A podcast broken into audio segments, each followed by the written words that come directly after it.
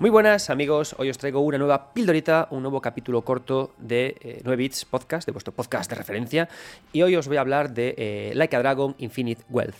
Es un título que he podido estar jugando estos días y que lo cierto es que me ha gustado mucho y eso que el anterior me gustó pero con muchos asteriscos. A mí el Yakuza, el original de Ichiban Kasuga, me pareció súper interesante por su propuesta de adaptar el JRPG a la fórmula de, de, de Yakuza, por ese homenaje que le hacía y por cómo adaptaba todas las historias típicas de Yakuza a un JRPG, ¿no? Sin embargo, tenía ciertos problemas de ritmo, ciertos problemas al final de grindeo, y que era como que no acababa de aprovechar al 100% las conexiones que había entre el pasado de Yakuza con este juego.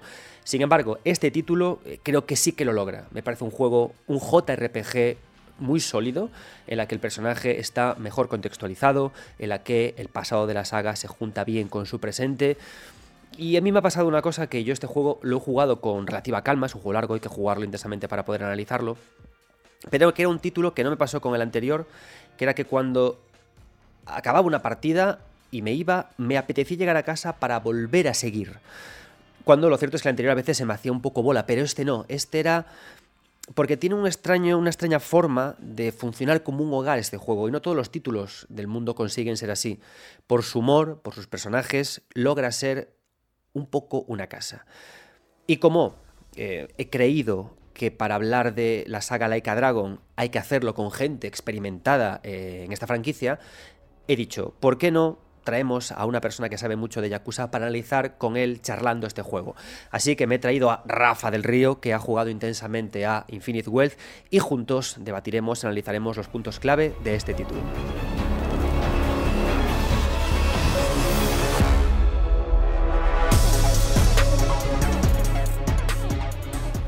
Ya estamos aquí, vamos a abordar este análisis de Like a Dragon Infinite Wealth con la persona que más sabe de Yakuza del mundo, o por lo menos de Ciudad Real, que es, que es Rafa del Río. Rafa, ¿cómo estás, tío? ¿Qué pasa?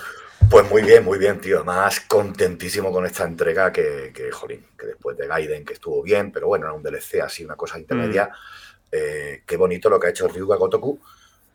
Porque claro, yo decía, joder, se ha ido Toshihiro Nagoshi, eh, la hemos liado. ¿Lo echas de menos? ¿Lo no de menos? lo he echado nada de menos, absolutamente yo tampoco, nada de menos. ¿eh? siento mucho, ¿eh? O sea, descansa Nagoshi, te lo has ganado y deja que los niños sigan trabajando, porque claro, estamos hablando de gente que en verdad, un equipo que lleva desde el principio con Yakuza, mm. muchos de ellos. Mira, yo te digo así para, para, introducir esta conversación que vamos a tener sobre el juego, que yo no soy el. O sea, me gusta, por supuesto, la saga Yakuza, he jugado a muchos de esos juegos, pero no soy el mayor fan. Y te diré que me ha gustado. Y ya no como un Like a Dragon, sino por la historia que cuenta y también por RPG, porque te diré que tuve mis problemas con, con, el juego como JRPG en el título anterior, momentos en los que había que hacer un grindeo absoluto, momentos en los que no acababa, es como que el juego no acababa de mezclar, entender bien que era un JRPG y creo que por esa parte lo tienen muy bien medido, abrazan mucho más el meme y le tienen hasta mejor pillado la mano a Ichiban Kasuga con lo buen y tonto que es. Totalmente de acuerdo, hay tres puntos aquí súper importantes que son, en primer lugar, cómo lleva a cabo el, el JRPG, porque claro, en el, en el, anterior lo que tú dices, tío, llegabas a un punto que volvías a un escenario clásico y tenías que hacerte eh, una mazmorra de pisos y pisos y pisos para poder seguir la historia y mal. Además, con el aliciente de que aparecían personajes como Goro Majima, eh, como Saeji Mataiga, y era como, tío, quiero seguir la historia, pero no me dejas. Sí. Infinity Wealth lo hace súper bien. Muy bien, muy bien. Basta con que disfrutes de, del juego, de lo que te ofrece del juego, de esas conversaciones para aumentar la afinidad con los compañeros que luego te ayudan, eh, de esas batallas que encuentras, de esos señores con colonita que vienen genial para subir mm. de nivel y, y, conseguir cosas ricas, tío.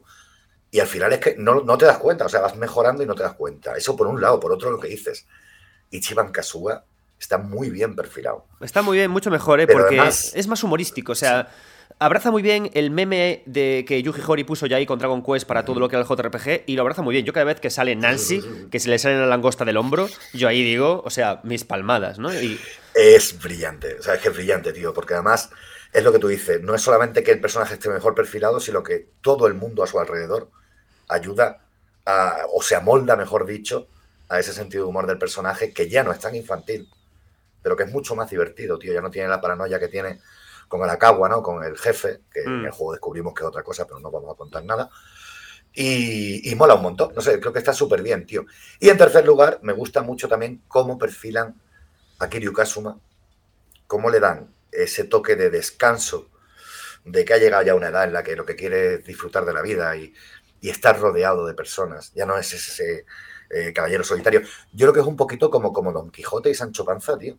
Aunque no haya mm. ido, no haya sido nunca su escudero, Kiryu eh, Ichiban Kasuga, pero sí que es verdad que tienen ese punto en el que Kasuga, por un lado, es ahora más maduro, más adulto, pero igualmente divertido, y Kasuma eh, es ahora más dicharachero, está ahora más de acuerdo con su auténtica naturaleza y no con ese código de conducta yakuza que ha llevado desde que era un niño eh, para intentar convertirse en Cázaba, ¿no? En, ese ídolo que tenía. Me, ha gustado eso que has planteado porque em, más que yo más que verlo como Sancho Panza y Don Quijote, que, es un poco lo mismo, lo veo más como estas pelis de los 80 de eh, poli serio, poli gracioso. Y que es que como, y como que los dos se van retroalimentando muy bien y me hace coña porque además tampoco abusan tanto de su contraste de personalidades. O sea, lo hacen de una forma muy dulce. porque el chiste creo que viene por el propio concepto de, la serie Yakuza y por Laika Dragon. Los chistes vienen de fuera, ¿no? Pero ellos se van funcionando muy bien. Y con lo que comentabas de, de, Kiryu, y volviendo a la parte de JRPG, que a mí me ha gustado mucho, me ha gustado cómo se ha reformado el combate. Las, las zonas que hay de. Ahora hay, Bueno, no sé si en el primero creo que no estaba. Ahora hay una zona de, que gira en torno al personaje para marcar que puedes caminar por ella. Eso estaba, no estaba en el primero, ¿no? En el anterior. En el primero primero estaba, pero no estaba tan bien hecha. Vale, porque yo notaba que había una gran mejora. Dominó con los enemigos, o echar a un enemigo contra un aliado para que lo matara, subir la afinidad, todo eso estaba, hmm. pero no se le llegaba a sacar el juego. Es un poco como los JRPG en los que los elementos de estado, los ataques de estado, funcionan muy raras veces, que también pasaban el primero. Sí. Y ahora, sin embargo, todo funciona como Funciona muy bien. Es que tienes esta zona, o sea, cada personaje tiene un pequeño círculo a su alrededor con el que puede desplazarse libremente y si los enemigos están cerca de él, puede impactarlos. Luego, está muy bien llevado el tema de los, de los jobs que tiene cada personaje. Pero es que además me gusta mucho que se vuelven muy. hacen cosas muy locas, como que Kiryu tiene esta, estos que puedes. tiene tres tipos de combate que puede pelear con estilo, puede pelear de forma mixta o puede pelear a lo bruto. Y te juro que me encanta cuando le pones el modo bruto, que el tío se echa las manos hacia atrás como si fuera un oso a de atacar y hace agarres a dos Sánchez. Y me gusta mucho que, el juego, tío, al final se va volviendo bastante profundo en lo que es el combate y sabe incorporar novedades que saben irse más allá de la historia de, Yakus, de Yakuzas y que saben incluso eh, parecer un JRPG eh, formidable. Y, otra, y otra cosa con el tono que también me gusta, y ya, te dejo que me sigas contando, es que me flipa que la, trama normal, la trama que, va siguiendo el juego, orbite tanto entre el humor, lo mamarracho, a veces un poco el, sí porque sí, y cuando se ponen con flashback y con cosas, joder, se vuelve oscura de, cojones. tiene un contraste muy bien llevado. Es muy bruto porque creo que aquí le han cogido el tono a, a Nagoshi y ahí eh, creo que se ha reunido todo el equipo y ha dicho, bueno, vamos a ver, eh, creo que son tres o cuatro guionistas los que hay, mm. los que firman la obra, y han dicho, vale, a ver, esto, todo lo que siempre hemos querido decirle, que no nos hacía ni puñetero caso, vamos a meterlo. Entonces, claro, a mí me flipa que primero en el combate estén teniendo sus coñitas entre ellos, mm. Eh, estén animándose y tal, que te entras de la mitad, porque claro, hablan japonés, pues se puede poner en inglés. Pues. Sí, yo lo juego en inglés, de hecho. Yo lo juego en inglés. La, traducción de inglés a español es la, la, que, o sea. Sí, sí, sí. Baila eso, o sea, la localización, la localización está guay, o sea, los textos que leemos están muy bien llevados, porque creo que están bastante bien localizados, pero cuando pones el juego en inglés y lees y dices tú, espérate, no estoy diciendo eso exactamente, pero bueno, venga, vale, que me río. necesito, yo necesito escuchar la voz en japonés. Porque claro, claro. Eh, eh, y, y me mola mucho eso, que primero es un combate muy animado están hablando entre ellos, están avanzando en esa relación que tienen. Y claro, te justifica que después de un combate haya mejorado la relación entre todo el grupo, porque han estado hablando, han estado ayudándose, sí.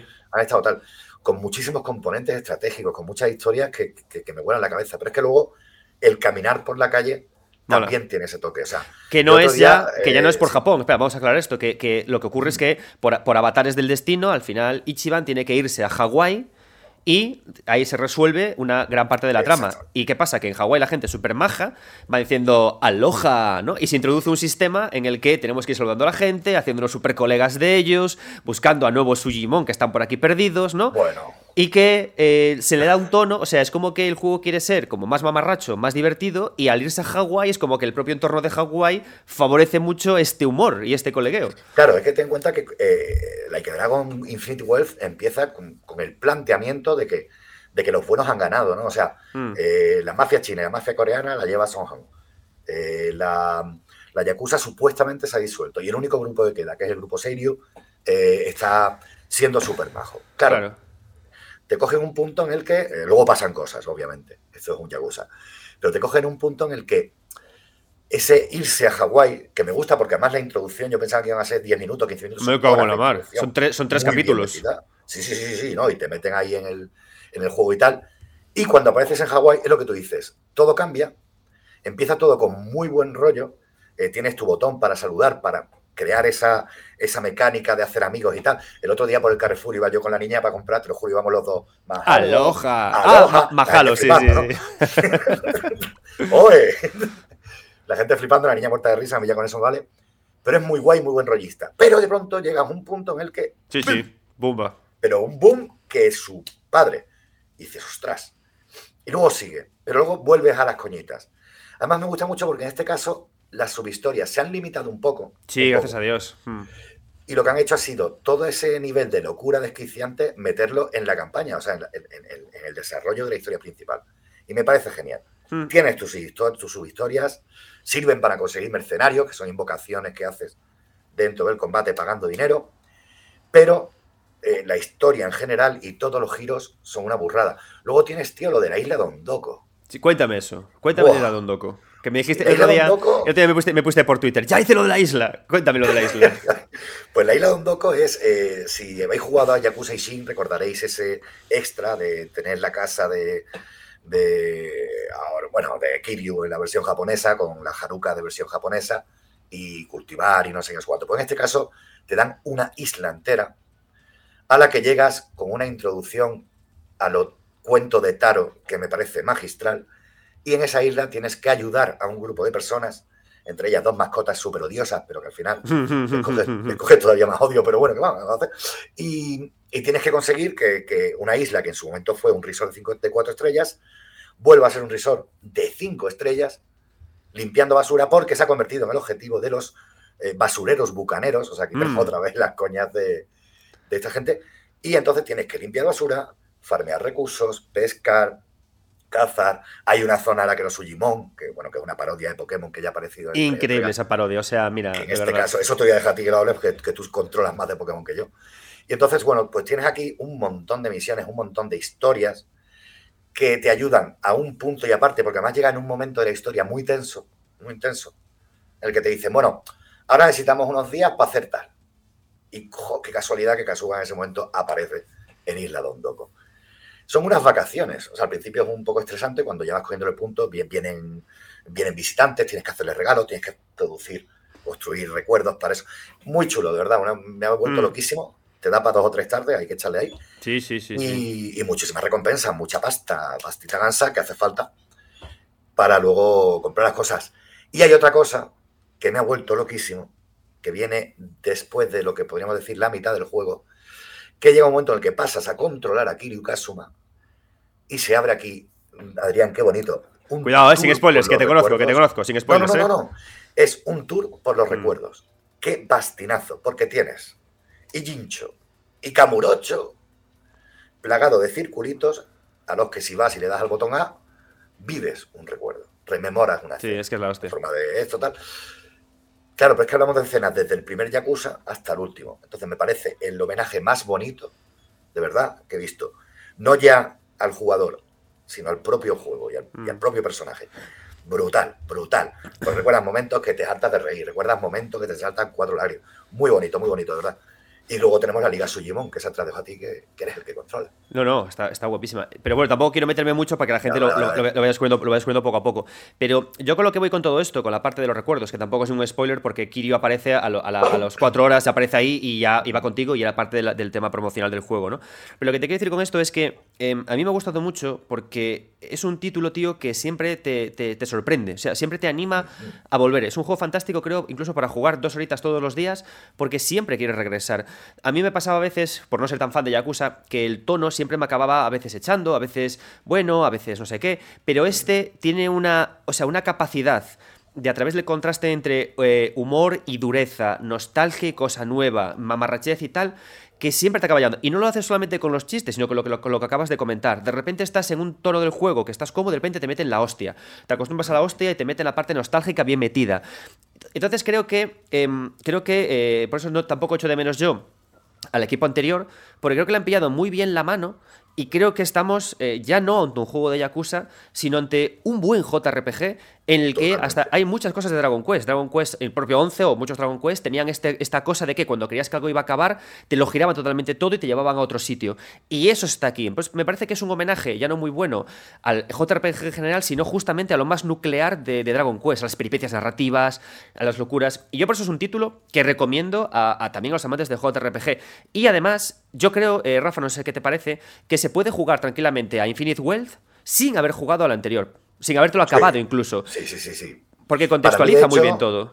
Para mí es incluso más importante, por mi forma de pensar, eh, Gaiden, que además es muy cortito, si no te sí. con su historia, que, el primer Like Dragon, porque sí, además que mucha gente no le convenció, a mí me costó. O sea, todo lo que no me está costando Infinity World. Sí, sí, sí. Yakuza Like Dragon.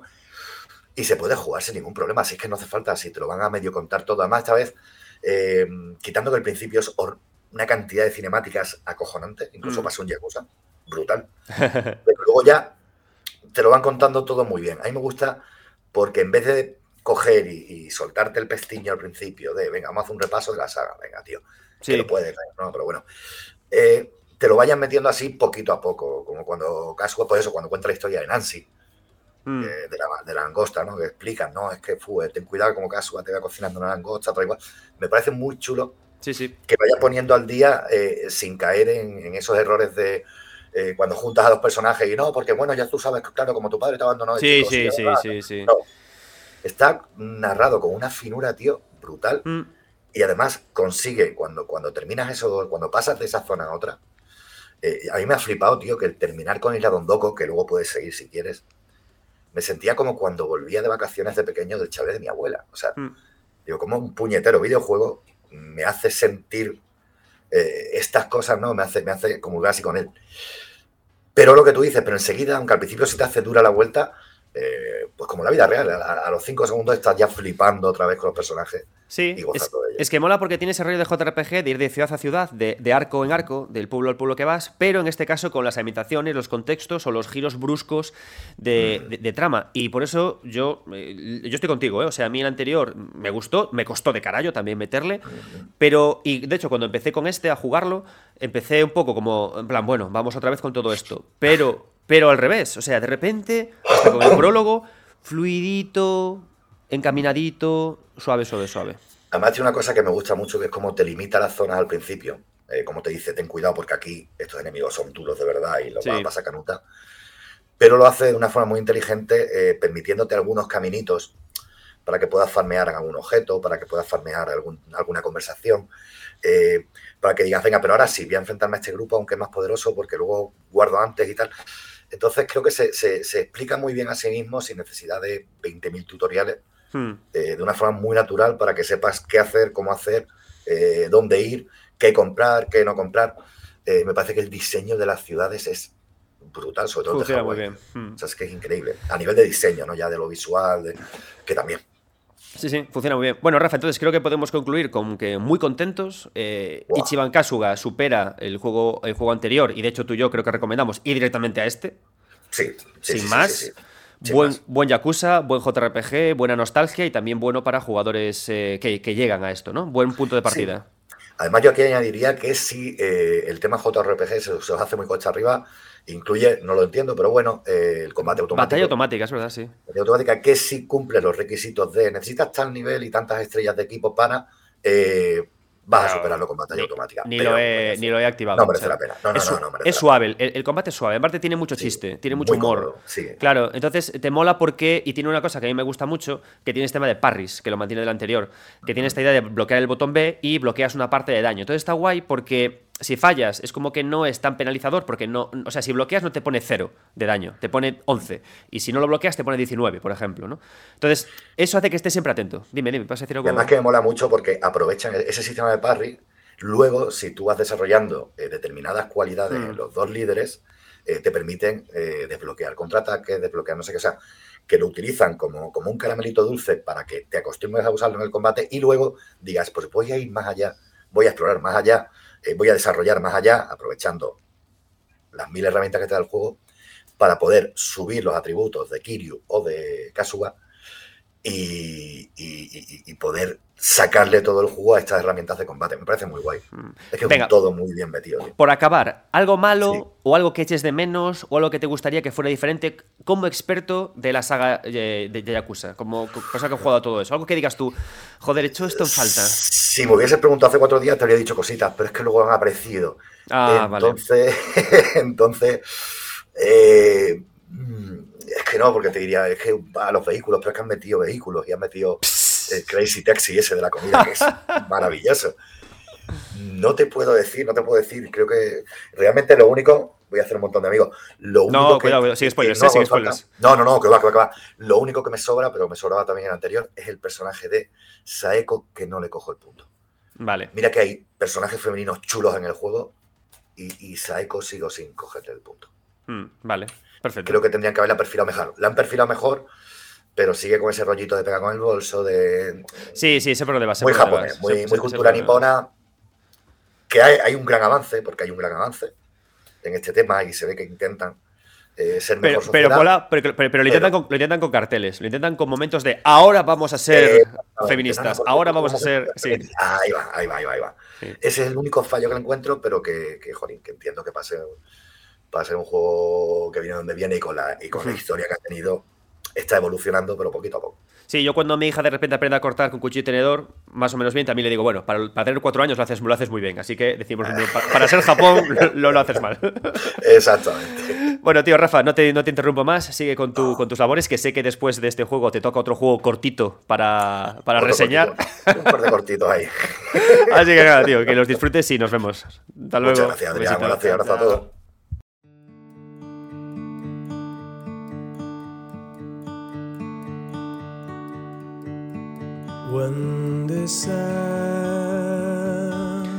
Muchísimas gracias, Rafa, por, tu compañía. Espero que este análisis os haya gustado. ¿Qué conclusiones podemos sacar de lo que hemos hablado? Un mejor aterrizaje del JRPG, una buena escritura, un uso del pasado de la saga bien llevado con este y eh, creo que lo que a mí me ha gustado, si me preguntáis en el terreno de lo narrativo, de cómo contamos, es el exagerado contraste que hay entre drama, dramísima y humor estupidísimo, pero llevado con una coherencia muy buena una coherencia muy buena. Y creo que en eso funciona, para eso ayuda mucho los mimbres del JRPG, porque al final el JRPG tiene unos mimbres artificiales a más no poder, son muy artificiales, tanto es así que este juego mola porque directamente todo ocurre como en el primero, que Kasuga se inventa, se imagina que todo funciona como un juego de rol, aquí más exagerado todavía. Y esa imaginación se, revela como lo que acaba articulando este humor tan estúpido con este drama tan grotesco, tan salvaje, y que permite además que cada uno de los dos se vayan todavía a los extremos. Un título formidable, que como decimos no hace falta jugar al anterior para disfrutarlo, que creo que gustará mucho a los jugadores de JRPG que tienen ganas de algo nuevo. Y me gustaría que notáramos cómo el JRPG actual, el japonés, está yéndose mucho a los planos sociales y políticos, ya no únicamente con, con este Dragon, con el regreso de Personas 3, con el regreso también de Persona 3 Reload, con la reescritura que está teniendo Final Fantasy VII y también con el futuro y prometedor Metaphor Refantasio, que ese juego es mi padre. Muchas gracias y disfrutad de este título. Llevamos solamente un mes de este año y ya están saliendo juegazos.